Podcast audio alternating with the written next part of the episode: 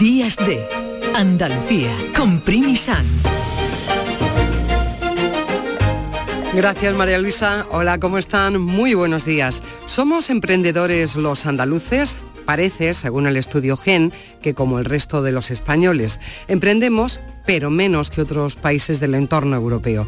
El emprendedor andaluz es joven, con formación universitaria y casi el 50% son hombres y mujeres. Vamos a conocer hoy el informe GEN y a los jóvenes empresarios andaluces que han sido reconocidos esta semana. Y esta semana también ha sido la del cine y del Día del Cine Español, que fue el pasado día 6. Por eso hemos invitado a Jorge Alonso, que en unos días estrena su primer largometraje de ficción, después de muchos años en series de éxito. Se titula Camino de la Suerte, se rodó en la localidad jienense de Sorihuela, donde el rodaje supuso una auténtica revolución. Venga, montado. ¿Qué haces? La lista de las mujeres viudas y divorciadas del pueblo. Divorciadas son las menos, porque en nuestra época eso no se llevaba. No, no, no, no, no, vámonos. Aquí, hombre, solo se trata de buscar unos espárragos y nos volvemos. Cristina Consuegra viene hoy acompañada por el periodista y escritor Manuel Javois, que ha publicado también esta semana Mirafiori, una novela sobre la supervivencia de las parejas, el miedo a perderse y el pozo que deja una relación. por encima del hombre y del hambre pasará. Y sobre todo al amor canta Javier Ruibal. Estará hoy aquí en el programa para hablarnos de cómo está siendo la experiencia de celebrar 30 años del mítico disco Pensión Triana. Y esta noche, además, para los malagueños, buena noticia, actúa en La Cochera Cabaret. 5, 4, 3, 2, 1, 0. Vamos, Miura. Qué emocionante. El cohete Miura, el prototipo del futuro lanzador de satélites de la empresa española PLL Space, ha conseguido con éxito tocar el espacio.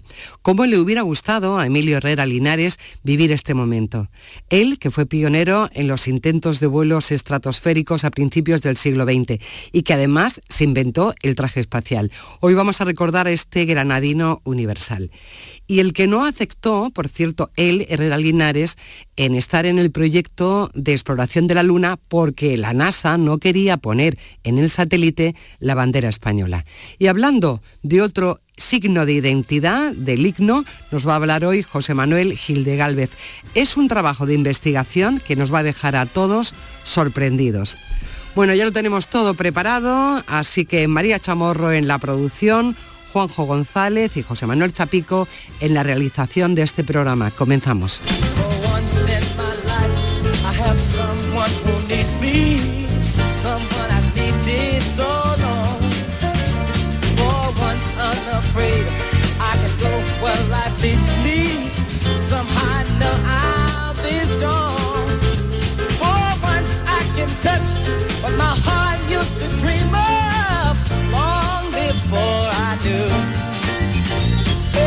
Porque los que madrugamos el fin de semana es que nos encanta vivir el día desde primera hora, así que a disfrutarlo.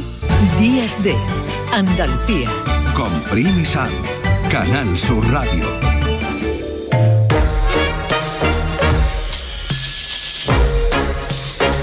Hoy vamos a comenzar nuestro programa hablando de economía, más que de, bueno, de economía y de emprendimiento.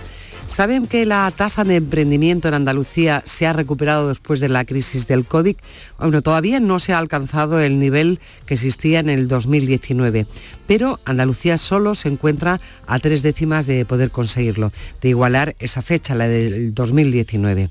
¿Por qué algunos países o regiones tienen una actividad emprendedora mayor que otras? ¿Qué se puede hacer desde las instituciones públicas para desarrollar o apoyar iniciativas de emprendimiento? ¿Cómo se consiguen estos datos? Y sobre todo, ¿qué utilidad tienen después? Bueno, respuestas a todo esto en el Monitor de Emprendimiento Global, los conocidos como GEN, que son sus siglas en inglés. Es un estudio que en Andalucía lleva realizándose desde hace 20 años y que ahora por primera vez ha realizado el Observatorio del Ecosistema Emprendedor de Andalucía. El informe Gen Andalucía 2020-2023 sobre la creación de empresas y fenómeno emprendedor se ha presentado esta semana en Jaén. Y está con nosotros al otro lado del teléfono Francisco Liñán, que es catedrático de la Universidad de Sevilla. Además es el director técnico de este Observatorio del Ecosistema Emprendedor de Andalucía y el responsable también de coordinar todo este informe.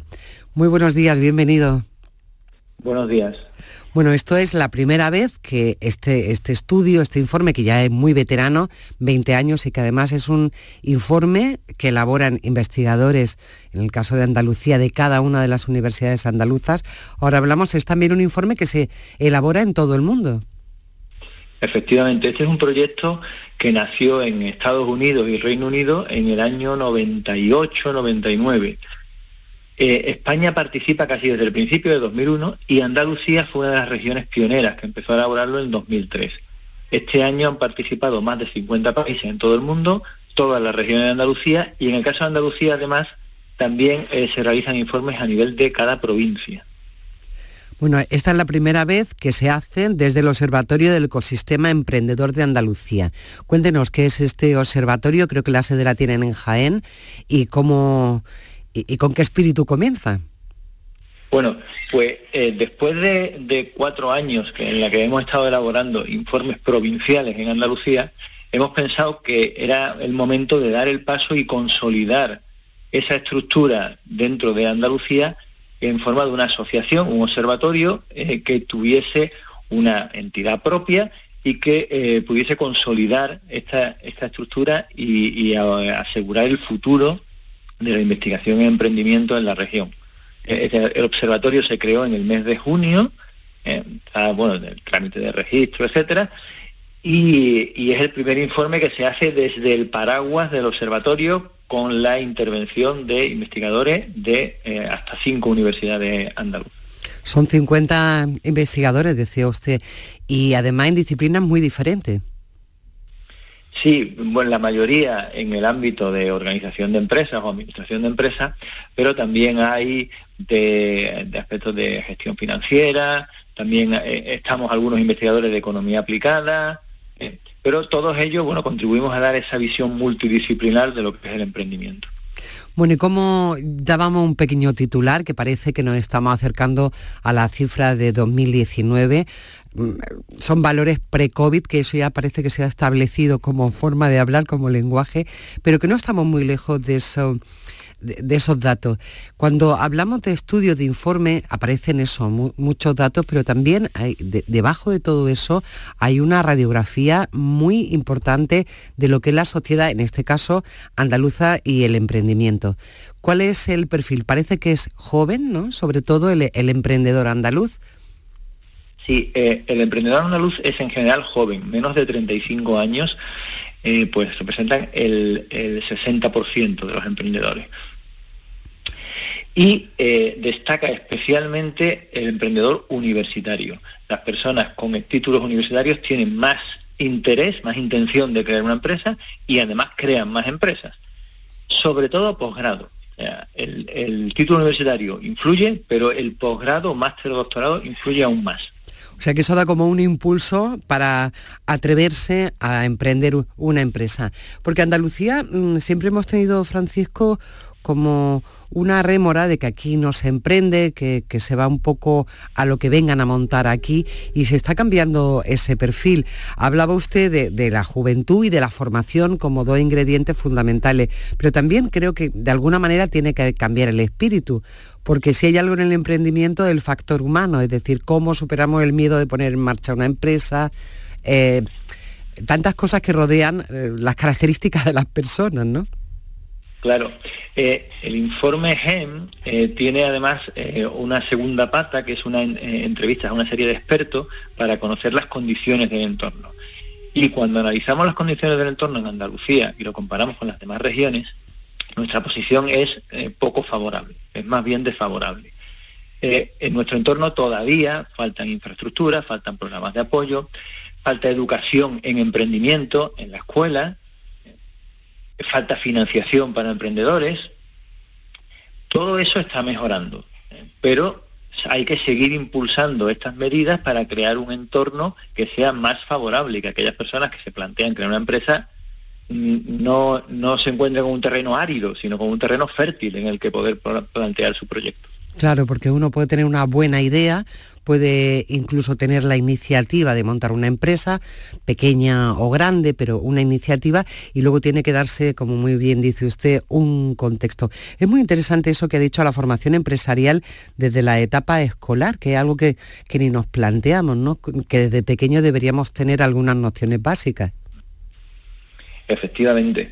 Eh, en las primeras etapas escolares, evidentemente, no vamos a dar formación sobre cómo se crea una empresa, pero sí sería importante reforzar la iniciativa, la creatividad, la capacidad de resolver problemas, eh, eh, la autonomía, todos estos valores que hacen que las personas cuando son más mayores se planteen que no solo tienen la posibilidad de o buscar que alguien lo contrate, sino que pueden desarrollar su propio proyecto. ¿Cómo son estas empresas andaluzas de, jóvenes emprendedores que se llegan que llegan a mantenerse en el tiempo porque también hay un porcentaje bastante alto que superan la mítica eh, no sé si llamar la mítica pero esa barrera de los cinco años no que parece que algunas empresas caen. Eh, sí las empresas nuevas lo que están haciendo es lanzar al mercado un nuevo producto o servicio y si es aceptado por el mercado, pues la empresa se puede consolidar y sobrevivir y si no, pues tiene que cerrar. Pero eso es un proceso natural y es normal que ocurra con algunos de los proyectos. Los que superan esa fase y se consolidan al cabo de tres o cuatro años quizás, pues eh, son las empresas que tienen eh, las condiciones para poder seguir expandiéndose eh, después de esa primera fase que es más turbulenta del comienzo del proyecto. Las empresas consolidadas algunas tienen cuatro, cinco, seis años, hay otras que tienen ya 50, 80 y que bueno han sobrevivido a, un montón de circunstancias muy adversas. Eh, pero las, las nuevas, las que se han creado hace 5 o 10 años, eh, pues eh, también en buena parte son cada vez más creadas por personas con formación superior, personas relativamente jóvenes, aunque evidentemente con más experiencia, ya han pasado varios años desde que lo intentaron, eh, tienen una mayor edad que los que están poniéndolo en marcha ahora, y eh, cada vez más están apostando por la innovación y por la exportación, que son dos factores fundamentales, no quedarse en el mercado local, sino ver qué es lo que se hace en el resto del mundo y ver que mi producto también se puede vender en otras partes, no solamente aquí. Sobre el informe GEN, ¿qué sabemos de esa diferencia que hay entre dónde se emprende o cómo se emprende en un ámbito urbano o en un ámbito rural? Por los datos he visto que es muy destacado el emprendimiento en las ciudades más que en el campo, ¿no? Efectivamente. Antes hablaba yo de las condiciones del entorno, que eh, todavía en Andalucía, aunque están mejorando, no son tan favorables como en otras regiones. Eh, sin embargo, esas, esas condiciones son especialmente buenas en los grandes núcleos urbanos. En las zonas rurales hay mucha menos facilidad de acceso a sistemas de apoyo, a mentores, financiación, las infraestructuras no son tan positivas. Entonces, eh, el emprendimiento tiende a concentrarse en zonas urbanas, medias o grandes. Y es importante eh, poner en marcha programas o iniciativas para que todas estas oportunidades lleguen también a municipios pequeños o en zonas rurales. Algo que también destaca de forma importante este estudio GEN es la participación de la mujer en estas empresas que acaban de, de, ponerse en marcha. En estos 20 años que está el informe, la diferencia ha sido abismal, casi el doble, ¿no? Efectivamente, cuando se empezó a realizar el informe del 2003, la participación de las mujeres en el emprendimiento era bajísima, era en torno a la mitad que era de los hombres. Mm, tanto en, la idea de crear una empresa, que muy pocas se lo planteaban, como en las que efectivamente creaban la empresa. Y por supuesto las que tenían una empresa ya consolidada de más de cinco años. En todo eso ha mejorado enormemente la situación, se ha alcanzado prácticamente la paridad, eh, o se está muy cerca de alcanzar la paridad en el emprendimiento potencial, las personas que están pensando en crear una empresa, pues allá casi un 10% de las mujeres están eh, planteándose eso, y es un 10 y algo, no llega al 11, 10,9 el caso de los hombres. La diferencia se ha reducido muchísimo. En el caso de las personas que efectivamente crean una, empresa, Se llegó incluso a, a alcanzar el año anterior, en el 2021, la paridad prácticamente, 4,8, 4,9, pero digamos que ese es el mínimo, la base de la pandemia, eh, pues, tras el frenazo de la pandemia.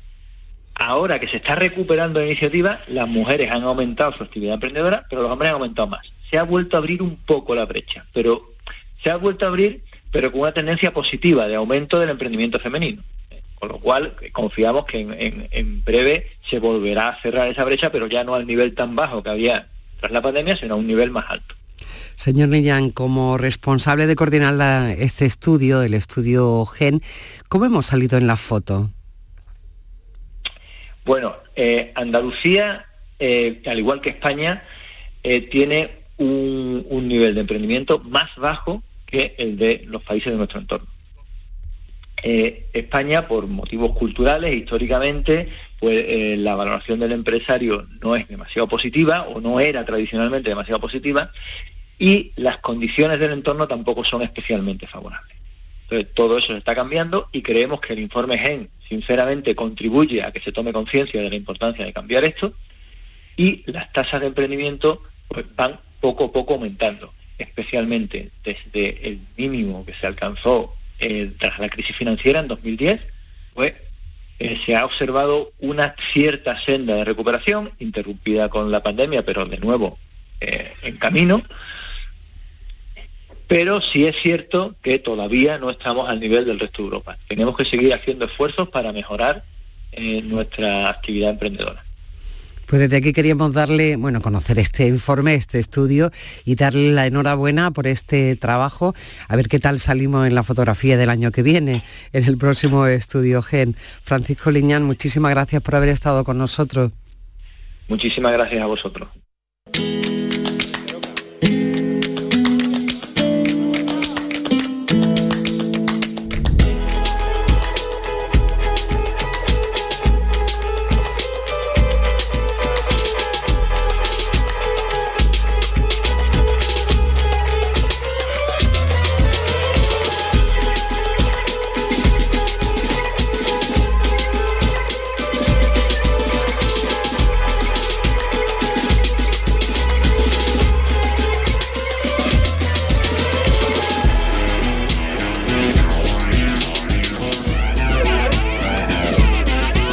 Sí parece que emprender es cosa de jóvenes y mm, a veces una empresa no tiene que ser lo que conocemos como una empresa de principios del siglo XX.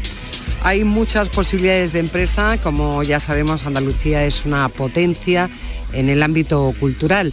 Hay bastantes empresas que se están dedicando a desarrollar proyectos culturales en ámbitos muy diferentes. Ahí esta semana precisamente también se han estado entregando los premios a los jóvenes empresarios de Andalucía. Estamos intentando contactar con ellos porque hay dos mm, proyectos muy interesantes que han sido reconocidos y premiados. Uno habla sobre aportaciones tecnológicas, que es una de las vertientes importantes y consultoría, y el otro que es una iniciativa también muy interesante que tiene que ver con, bueno, se llama Happy Mami y tiene que ver con el desarrollo de una tetina que es lo que más se parece al pecho materno. Todo esto se está haciendo en Andalucía en estos momentos, cosas muy variadas.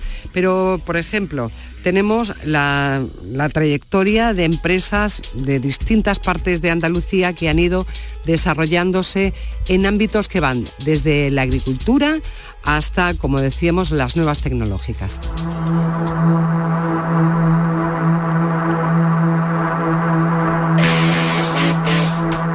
Hablando de nuevas tecnologías que tienen que ver con la electricidad, con la música, con el rock and roll, precisamente dentro de unos días se va a presentar, la semana que viene de hecho, un proyecto que es una empresa que apuesta en este caso por eh, la cultura. Mm, talentos emergentes, proyectos musicales, tiene su sede en Sevilla y Curro Donaire es el responsable. Muy buenos días, ¿qué tal Curro? Hola, buenos días. El tanque volador, ¿no? Se llama este proyecto. Así es, es el proyecto que tengo configurado con mi socia Laura Montiel, que es la, otra parte del tanque. Bueno, y el tanque volador es una empresa, porque a veces tenemos la idea que toda empresa que se pone en marcha o tiene que ver con la tecnología o tiene que ver con el motor, quiero decir, por pensar en grandes factorías. Y también hay una industria que en Andalucía es importante, Curro, y tú en esto llevas muchos años, que es la industria cultural. Eh, vuestro ejemplo podría ser un caso de eso. Así es. El, la- la- el caso de la cultura, y concretamente yo me centro en la, en la música, eh, es, un- es una rama de la cultura que, que creemos que no está del todo desarrollada, en, digamos, debajo de la EMA 40, ¿no? en, en la zona de Andalucía está poco desarrollada porque está a lo mejor demasiado basada en clichés, en funcionar, en la cultura de la venta de entradas, la cultura del sold out, y al final se nos pasa por alto lo que es la música en sí. Hola, hemos- creo que, que hemos perdido a Hola. Eh, hola, que te había, pensábamos que te había subido al tanque volador. aquí estoy, aquí estoy todavía. Sí, porque tenemos un sonido irregular. Perdona, que, que, que no hemos quedado a media. Te decía, Hola, buenas. hola, te oímos, Curro, te oímos. Ahora, ahora, ahora estoy. Nos estabas contando la importancia que tiene eso, el, el desarrollo de, de una empresa en la cultura. Eso es. Estaba hablando de, de la, la música, de, mm, eh, digamos que, que ahora mismo la, la imagen que hay de la música, paradójicamente imagen y música, es eh, que si no se venden un montón de entradas, si no estás en el festival más eh, top, más centro comercial de, de España, es algo que no, que no es válido. Cuando tenemos una cultura de salas, una cultura eh, de programas de conciertos públicos que merece, merece ser atendida, más allá, más allá de, de los festivales de moda. Bueno, ¿cómo os planteáis el, el tanque volador como empresa? ¿Cómo se gestiona alguien que desarrolla proyectos musicales, que quiere ser un motor de desarrollo artístico? ¿Cómo se plantea una empresa así? Eh, esta empresa eh, nace de la necesidad de, de, mm, darle voz a, a una escena musical completa. Una escena que es la que comprende una generación, que no sé decirte exactamente qué años serían, pero eh, es una generación que viene detrás de la mía, yo tengo, yo soy del 89, pues la que viene detrás de, la, de mi generación es esa que está creando una escena ahora mismo. Es la que está eh, diciendo, oye, tenemos un sonido nuevo, mucho más allá de lo que se suele hacer, de lo que se ha venido haciendo. De ahí nace la necesidad de crear eh, el tanque volador como empresa de desarrollo artístico. En Sevilla ha habido siempre una escena musical histórica, quiero decir, nos podíamos remontar, eh, sobre todo en la música rock y, música alternativa, desde hace muchas décadas. ¿Cómo está el panorama, no solo en Sevilla, sino también en el resto de Andalucía? Pues ahora mismo es que no sabría decirte eh, sin, sin caer en los clichés, ¿no? Porque la escena existe, hay una escena muy grande, pero mm, creo que se queda un poco invisibilizada por las bandas o por los artistas que lamentablemente veo en todos los carteles de los festivales de España. porque mm, van siempre igual, pero vosotros como eh, para desarrollaros en esa, en esa industria que tú ves que está solo fundamentada en los festivales, ¿qué es lo que vais a hacer que sea diferente? Nosotros lo que estamos haciendo es eh, coger, hablar con estas bandas, con estos artistas que tienen, bueno, para empezar, para nosotros es importante que, haya un mensaje. El artista tiene que tener un mensaje que, transmitir, que decir, y, lo que hacemos es eh, poner de acuerdo, digamos, a toda una generación de profesionales de la música eh, de Andalucía, para que entre nosotros, entre los profesionales y las profesionales de- del sector de la música en Andalucía, creemos esta escena. Esta es la manera de copar la escena.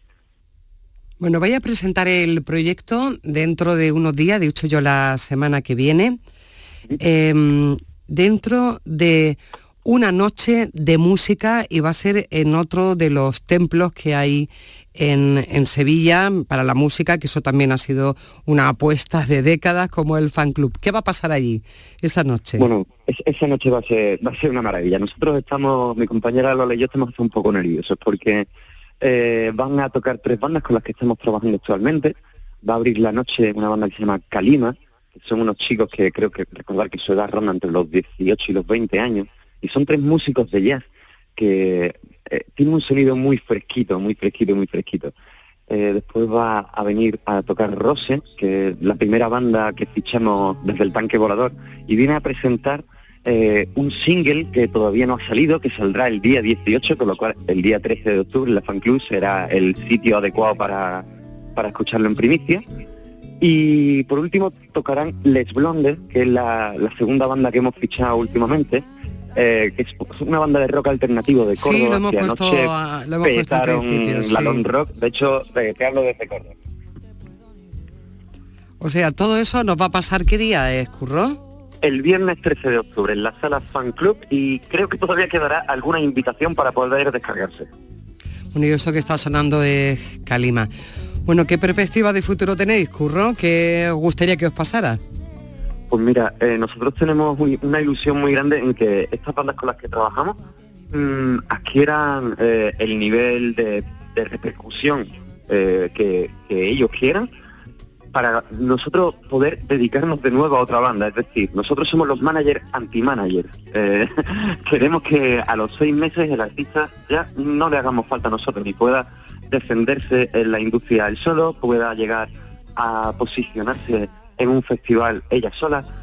Así que nuestras perspectivas son eh, que Tutelar, tutelar, pero no, tutelar, pero no demasiado. Bueno, deseamos es. muchísima suerte, espero que vaya muy bien el tanque volador y que vaya muy bien esta fiesta de inauguración en, en unos días. Y nada, un ejemplo de industria musical con un- una forma em, que intenta ser diferente a lo que existe y tutelar, pero poco. Bueno, mucha suerte y que vaya muy bien la mañana. Muchísimas gracias, allí os esperamos.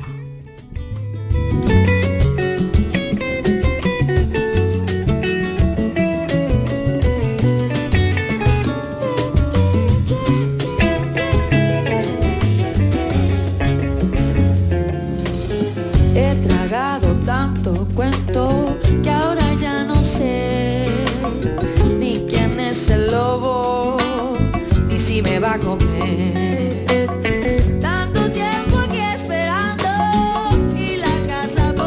Es verdad que hay música en circuitos muy diferentes, pero Andalucía es muy rica en eso, en industria y en propuesta cultural. Nada más recordar que la cumbre europea que se ha celebrado en Granada este fin de semana, había mucha actividad cultural, visitas eh, por la ciudad, los principales monumentos, había también conferencias en torno al poeta universal granadino, como era Lorca, o la maravillosa actuación de Marina Heredia en el Partal, en, la Alhambra. Estamos hablando de emprendimiento, de industria, estamos hablando de qué pasa con las empresas andaluzas. Y comentábamos hace un momento que esta misma semana que concluimos en estos días, bueno, que concluimos mañana, se han entregado los premios de la Asociación de Jóvenes Empresarios de Andalucía. Hemos localizado ya a Melesio Peña. Muy buenas tardes, Melesio. Hola, muy buenas tardes. Un placer muy buenas tardes. Después todavía por la mañana, fíjate ya el ritmo que llevamos aquí. Nosotros sí que estamos emprendiendo. Bueno, habéis tenido Sí, sí, yo un... sí te. Sí. Habéis tenido un, un día, una fiesta estupenda que fue la entrega de los premios el pasado jueves, la entrega de los premios anuales. El lema de este año ha sido al abordaje explorando nuevos horizontes. Bueno, ¿cómo sois los jóvenes emprendedores? ¿Cómo sois los jóvenes empresarios andaluces hoy? Bueno, pues somos el colectivo más importante que, que existe en España en cuanto a jóvenes empresarios, porque Andalucía es muy grande y también lo es en el sentido del número de jóvenes empresarios. Y bueno, son jóvenes valientes, todos menores de 41 años, en el que al final están luchando en un, al final una situación eh, económica compleja sin duda para poder desarrollar sus negocios, pero bueno, le puede más la valentía y la creatividad que, que la propia situación que tenemos.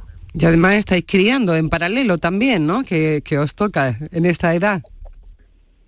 Eh, perdón, el, el- Qui- Quiero decir que estáis sacando a los niños adelante, que sois padres en su mayoría, muchos de vosotros, ¿no? Ta- ta- ta- también, también, nos toca todo a la vez eh, con un problema, pues, en gran parte también, de conciliación, porque, bueno, España no es que esté tan muy fácil al final conciliar, tanto para los padres como para las mamás, cuando al final quiere desarrollarse profesionalmente. Bueno, los premios se han tenido como distintas fases. Una fase que ha sido provincial, donde vuestro asociado han presentado propuestas de febrero a junio en distintas provincias y de ahí salieron eh, 100 empresas candidatas, o sea que el tejido es potente.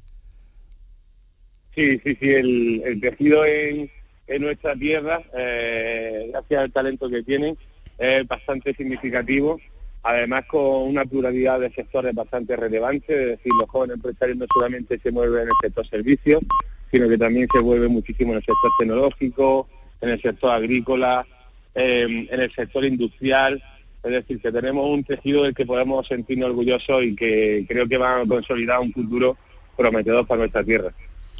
Habéis tenido como dos categorías la trayectoria empresarial, que yo no sé si es muy larga cuando estamos hablando de empresas jóvenes, y también la iniciativa emprendedora. En la trayectoria empresarial mmm, se destacaba Nazarie eh, Intelligent, una empresa que se dedica a eso desde el 2009 a soluciones tecnológicas. Podría ser un ejemplo de esas empresas que pueden aguantar el tirón, ¿no? que pueden tener una trayectoria larga. Sí, nosotros nosotros estamos estamos trabajando muchísimo en la importancia de, eh, de algo que consideramos completamente estratégico y relevante en nuestra tierra. Es decir, nosotros somos en Andalucía eh, líderes en la creación de empresas a nivel nacional, pero también, por desgracia, somos líderes en la mortalidad empresarial. Entonces, al final, la mortalidad generalmente se da eh, en empresas de pequeño tamaño. Necesitamos al final cada vez más empresas que tengan un tamaño más relevante, que arraiguen en nuestra tierra y que cuando viene una situación como nos pasó en, en 2008, en la, en la crisis de 2008 o la 2020, este tipo de empresas aguanten ese tarandeo y puedan continuar al final generando empleo y generando riqueza en nuestra, en nuestra tierra. Nazarí es un ejemplo de una compañía granadina, tecnológica, en el que al final está exportando a 19 países con una facturación ya por encima de los 5 millones de euros. Más de Tiene 140 empleados, empleados ¿eh? 140 empleados, que Correcto. es muchísimo. Mm. Correcto. Exactamente, pues de esas necesitamos muchas en nuestra tierra. Bueno, y también tenemos la que ha sido premiada, reconocida en la categoría de iniciativa emprendedora, que esta empresa que se llama Happy Mami, que creo que es de Jaén Happy y que Mami. también ha, tenido, ha sido muy innovadora en el desarrollo de esta tetina.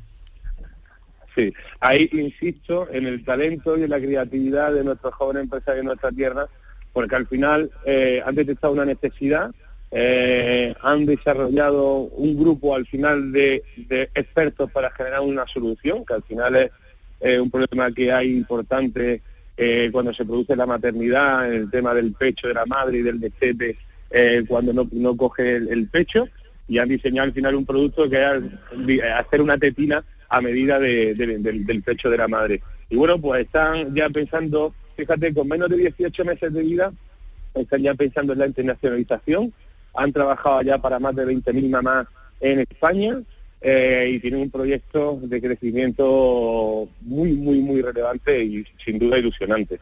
Bueno, la verdad es que tenemos que daros la enhorabuena por toda esta iniciativa y sobre todo por ser ahí esta eh, asociación fundamental para que de vez en cuando, por lo menos aunque sea una vez al año, ¿verdad, Melesio? Podamos saber de vosotros y cómo van las cosas. Espero que todo vaya muy bien. Muchísimas gracias por habernos atendido esta mañana, que yo sé que lo tenía un poco complicado con esto de que hablábamos de la conciliación, ¿no? sí, totalmente. Estos fines de semana ya se complican. Nada, muchísimas gracias a vosotros por al final darnos espacio y darnos difusión en vuestro programa y que, bueno, pues que más gente sepa que en Andalucía hay talento, hay ganas y hay mucha valentía por parte de los jóvenes empresarios. Ya lo creo. Mucha suerte. Hasta pronto. Muchas gracias. Hasta ahora. En Canal Sur Radio, Días de Andalucía. La vida es como un libro y cada capítulo es una nueva oportunidad de empezar de cero y vivir algo que nunca hubieras imaginado. Sea cual sea tu próximo capítulo, lo importante es que lo hagas realidad.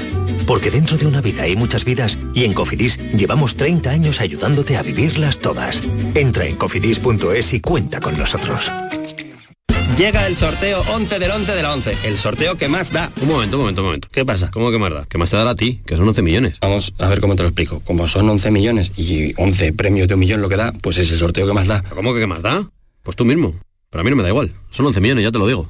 Bueno, ya está a la venta el sorteo 11 del 11 de la 11. Un premio de 11 millones y 11 premios de un millón. El sorteo de la 11 que más premios millonarios da. A todos los que jugáis a la 11, bien jugado. Juega responsablemente y solo si eres mayor de edad. En cofidis.es puedes solicitar financiación 100% online y sin cambiar de banco. O llámanos al 900 84 12 15. Cofidis, cuenta con nosotros. Canal Sur Radio. Los guerrilleros, tapicería y colchonería en Utrera, a precios de fábrica. Colchón de matrimonio de 27 centímetros de grosor, lechos independientes, refuerzo en zona lumbar, cara de verano e invierno, valorado en 689 euros, ahora 299 euros. Sí, sí, has escuchado bien, 299 euros. Y por un euro más televisor LED de 32 pulgadas de regalo. Estamos en Utrera, carretera Carmona número 15 en Utrera, Sevilla. Entregas en 48 horas. ¿Ya conoces las lavadoras Nevir? Lavadoras de hasta 12 kilos con motor inverter y etiqueta energética clase A. Porque Nevir siempre piensa en el ahorro de la factura de la luz. Con las lavadoras Nevir podrás esterilizar la ropa deportiva y disfrutar de su velocidad de centrifugado y sus tres modos de lavado rápido. Si no la tienes aún, ve ya por tu lavadora Nevir.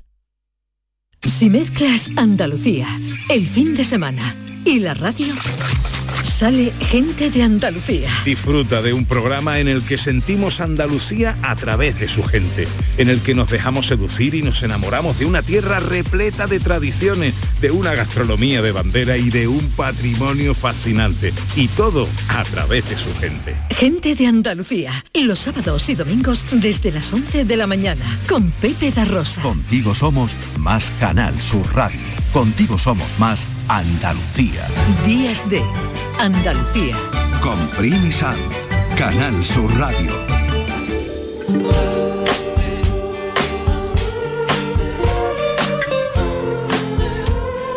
Vamos a hablar de una película que se estrena el próximo día 20 de octubre y es una película que se ha rodado en una pequeña localidad de Jaén y que cuenta pues, la historia de, de mucha gente de una generación, ¿no?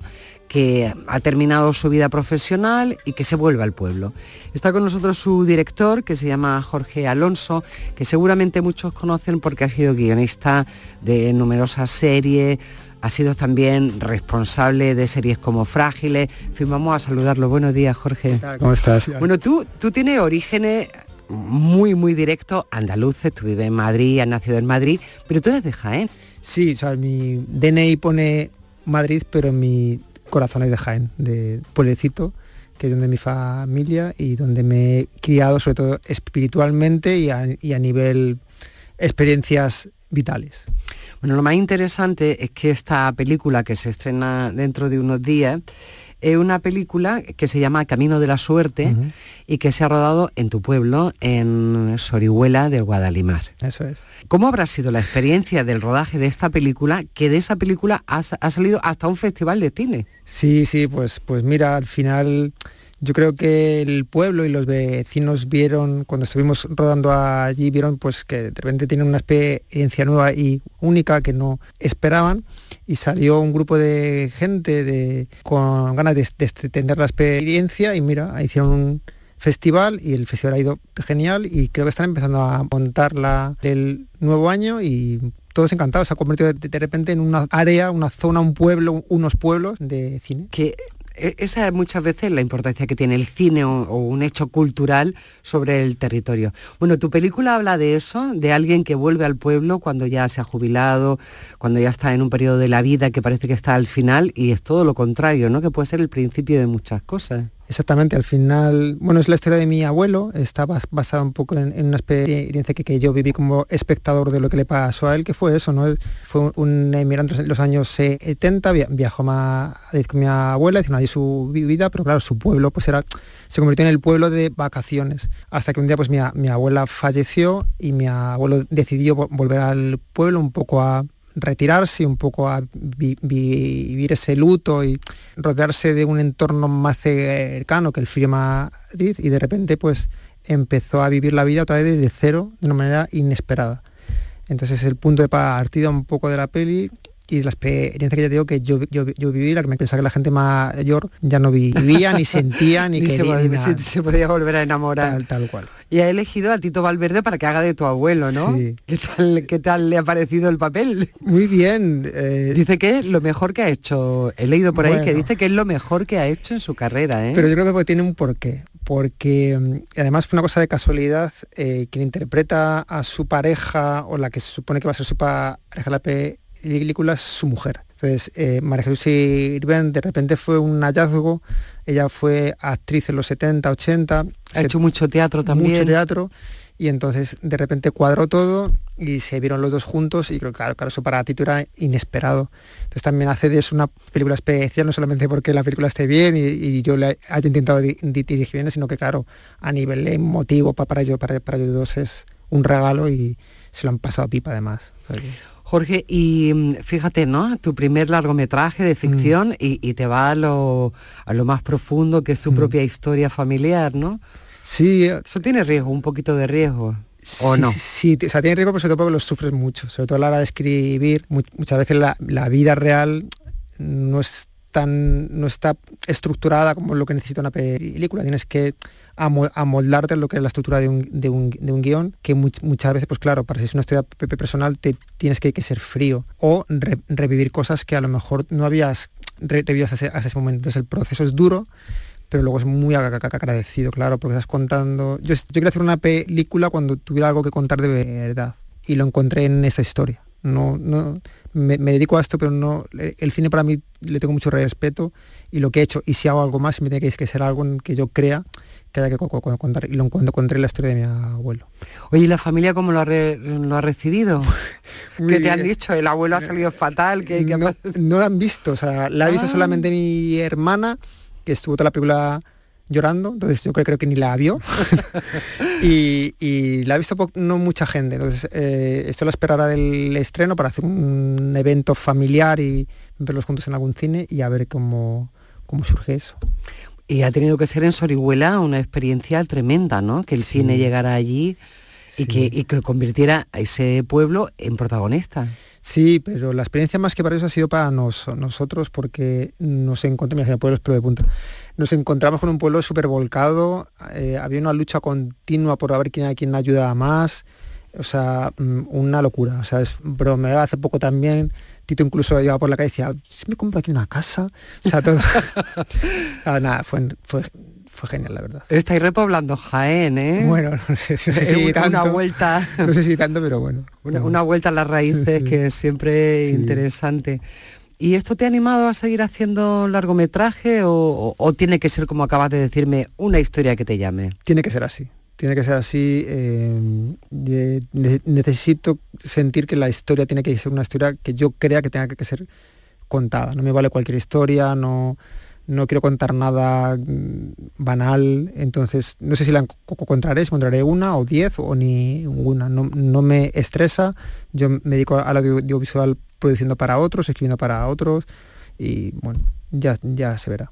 Bueno, y te has puesto a escribir sobre ti, sobre tu familia, sobre tu tierra de origen y el resultado de esta película que estamos deseando ver, el día 20 se estrena en muchos cines. Todavía no sabemos. No, no, está ahí, peleando, peleando. Que esa es la parte, la, parte dura. la segunda parte. Enhorabuena, Jorge. Muchas gracias. No olviden esto, este nombre, Jorge Alonso, que se estrena en el largometraje de ficción suyo propio, pero lo encontramos muchísimo en muchas cosas del cine y de la serie en España. Que vaya muy bien la película. Muchas gracias por todo. Me voy al pueblo. ¿Qué ha pasado algo? No, nada. Solo quiero estar unos días tranquilo. Venga, montado. ¿Qué haces? La lista de las mujeres viudas y divorciadas del pueblo. Divorciadas son las menos, porque en nuestra época eso no se llevaba. No, no, no, no, no, vámonos. Aquí, hombre, solo se trata de buscar unos espárragos y nos volvemos. ¡Eh! Oye, perdona. ¿Qué susto me ha dado? Puedes dejar de coger espárragos en mi hilera. Pues no es grande el campo. He hecho una tortilla con los espárragos. ¿La quiere o no? Sudas, pero yo ahora no. Tú lo ves raro, yo lo veo un tecnicolor. Yo no necesito estar seguro. Tú necesitas tenerlo bajo control. Y que te salga Ya que estábamos por tierras de Jaén, pues nada, los super submarina que siempre nos han gustado muchísimo. Ya tenemos por aquí a nuestra compañera Cristina Consuegra que dentro de un momentito viene con un invitado con Manuel Javois. ¿Qué tal, Cristina? Aquí estoy haciéndote fotos, que estás guapísima hoy. Muchísimas gracias, eh, amiga, aparte de compañera. Dentro de un momentito vamos a estar con... eh, Y a Manuel Zapi Ja- le queda muy bien esa camiseta. Tienes que fomentar más sí. el blanco, más el blanco. Sí. Lo otro ya no me mola tanto. Ya sabes lo que opino de la Fórmula 1. Lo siento. Bueno, volvemos con Cristina dentro de un momento porque vamos a publicidad. Hasta ahora. En Canal Sur Radio, Días de Andalucía. Yo, hogar de todos los peces. Cada ola que baña la costa andaluza de frescura, variedad y riqueza. Con más sabiduría que cualquier especie, conozco la calidad y su receta. Disfrutemos de una pesca y un consumo responsables, porque nuestros mares laten y saben. Saben a cultura y saben de calidad. Saben a frescura y saben de sostenibilidad. Saben a sur y saben de encuentro. Andalucía, mares que saben.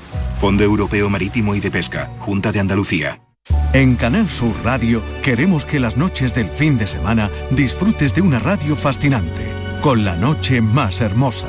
Un programa que da respuesta a tus preguntas sobre ciencia, historia, misterio. La noche más hermosa, los viernes y sábados a partir de las 11 de la noche, con Pilar Muriel. Contigo somos más Canal Sur Radio. Contigo somos más Andalucía. En Canal Sur Radio, Días de Andalucía.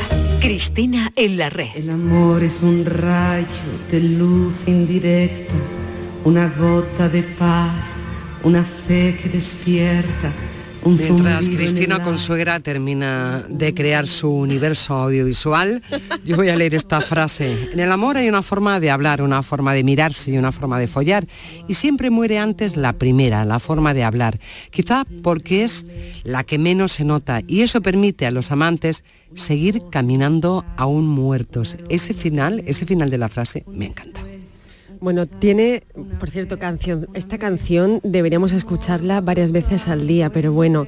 eh, ¿Estás segura de eso, Cristina? Sí, sí, sí, porque todas y todos, eh, el amor nos ha pasado por encima varias veces en nuestra vida, que es al final lo que cuenta eh, Manuel Javois en Mirafiori, eh, dicho de una manera mucho más sencilla. Es una novela sobre la experiencia del amor, cuando el amor es amor y no en línea recta, y sobre todo es una novela que nos indica cómo hay que estar en el mundo aprendiendo mientras que en qué consiste eso de mundo, ¿no?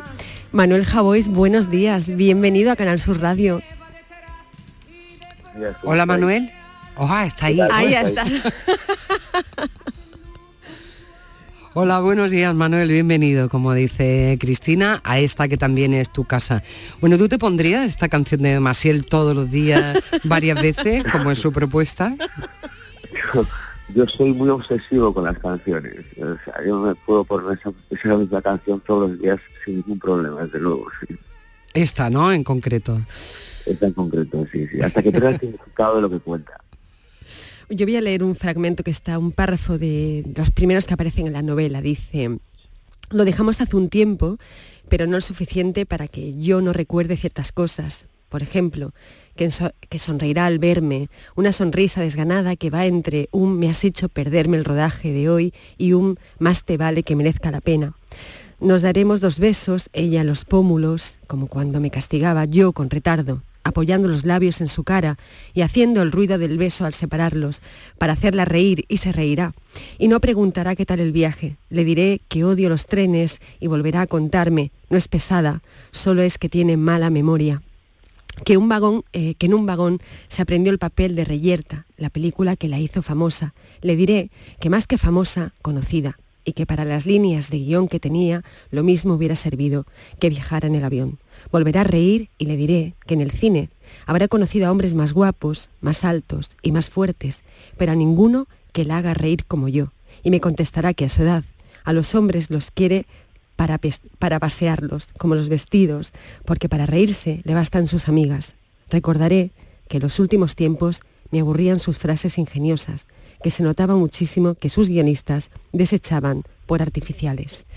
Este es uno de los párrafos que compone ese ramillete eh, de sensaciones en torno y de experiencias en torno al amor, como decíamos al principio de, de la bienvenida a Manuel Javois, pero te quería preguntar eh, cómo eh, se aborda algo tan, tan denostado eh, de lo que hablamos tanto, eh, Javois, como es el amor, porque hablamos a diario y varias veces utilizando cualquier tipo de, de, plataforma, eh, ya sea WhatsApp, ya sea por el teléfono, ya sea por el correo, por las redes, estamos continuamente hablando sobre el amor, pero una tiene la sensación, eh, dada la complejidad con la que lo has abordado, que en realidad no tenemos ni idea de qué consiste esa maravilla tan dolorosa que es eh, el amor y su experiencia.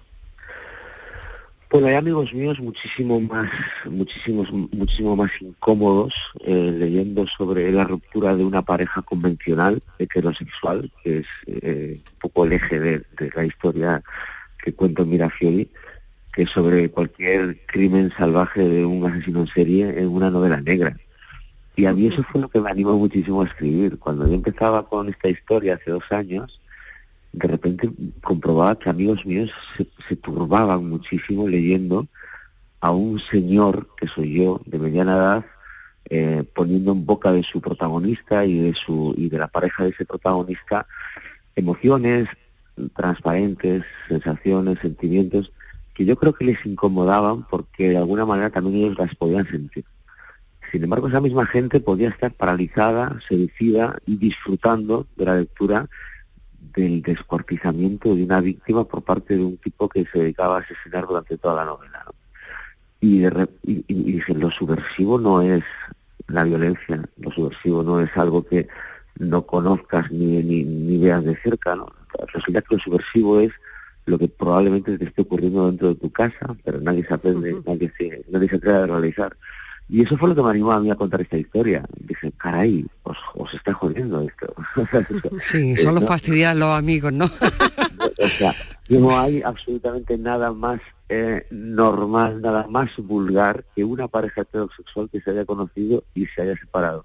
Y sin embargo, parece que los estoy interpelando. O sea, yo, eh, yo hablé de un niño en mala herba con 11 años que empieza su despertar sexual con otro niño, que se toca. Yo hablé del secuestro de una niña en Miss Marte que desaparece durante 20 o 30 años. Y ahí nadie dijo una palabra más alta que la otra, pero de repente tocó unas teclas que a, mucha gente le, le, parecía que le incomodaba y dije, le dije a la editorial, quiero, con perdón, ya sé que la faja es imposible que no, que no, que no vaya, yo soy antifajas, pero que, que faja, y le dije, quiero que pongan la faja bien grande historia de amor, porque he descubierto entre, entre los compañeros de mi generación que es bastante subversivo eso. ¿Y qué ha aprendido en esta experiencia de hablar del desamor sobre el amor? Ha aprendido que a los amigos se le puede fastidiar así, pero aparte de eso, eh, ¿tú qué, ha, ¿qué has aprendido? alguna pareja que otra, eso, eso, pero no, he aprendido lo que yo ya sabía, que o escribes pasándotelo bien o estás perdido. Y he aprendido a, eh, yo soy periodista, yo, yo hablo en radio, yo trabajo en periódico, si no, si no incomodo, si no estoy, si no, si no escribo algo que pueda inquietar, si no escribo algo que me pueda emocionar, desde luego no, no escribo nada. Ahora, en mi vida privada no he aprendido nada. Eh, probablemente haya aprendido muchísimas cosas. No, no, no, no. Mi, lectura, mi, escritura nunca es terapéutica. Mi escritura es, puede entretener o no puede entretener, pero yo desde luego no aprendo nunca nada cuando acabo una historia.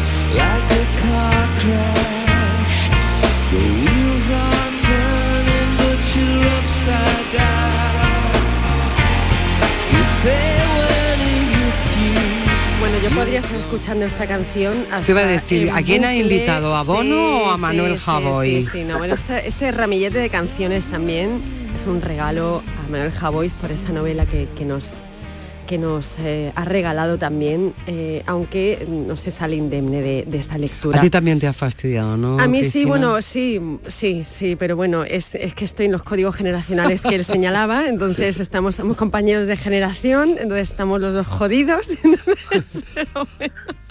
Pero Tengo por no que hacer entrar. códigos de fábrica, me parece. Efectivamente. Pobrecita esta generación. No, hombre, no, pero, sí, pero si somos primer mundo sentimental, no pasa nada. Sí, sí, no somos muy épicos en lo sentimental. y No, y entonces- está muy bien, está muy bien ser épico, Pasa creo yo, ¿no? Y hablar del amor, Hollywood claro. nos ha puesto el listón muy alto. Sí, sí, nos ha jorobado hemos por ahí, crecido sí, con una sí. idea del amor que, que, que, que, en fin, eh, no- nos, ha, no- nos ha atrofiado. Pero, Sí, pero tenemos que haber visto un poco más de cine europeo por aquello de la contención sentimental, pero, pero Hollywood... O a lo loco como Lope de Vega, ¿no? Bueno, a ver que se nos va a ir la conversación.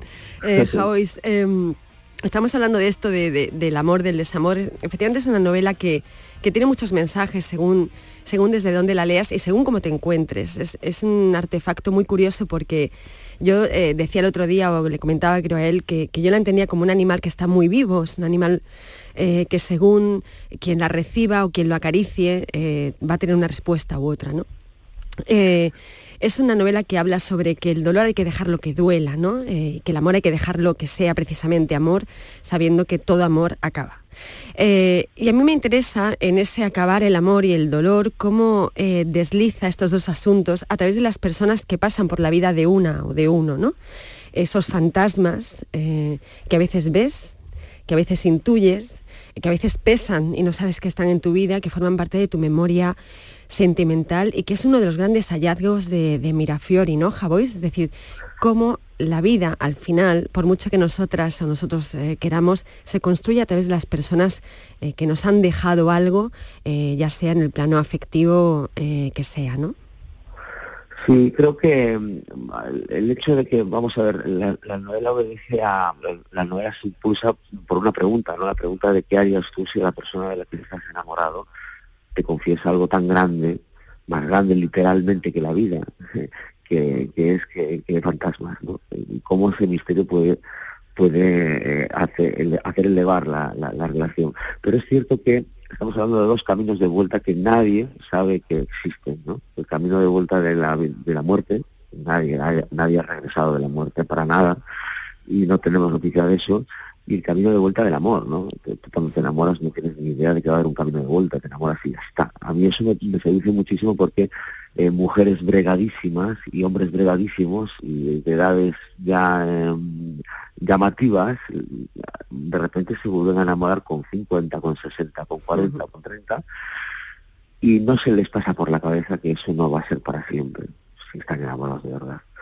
Y de repente se encuentran otra vez recorriendo un camino de vuelta que ya recorrido otras veces, pero pensaron que esta vez que no existía.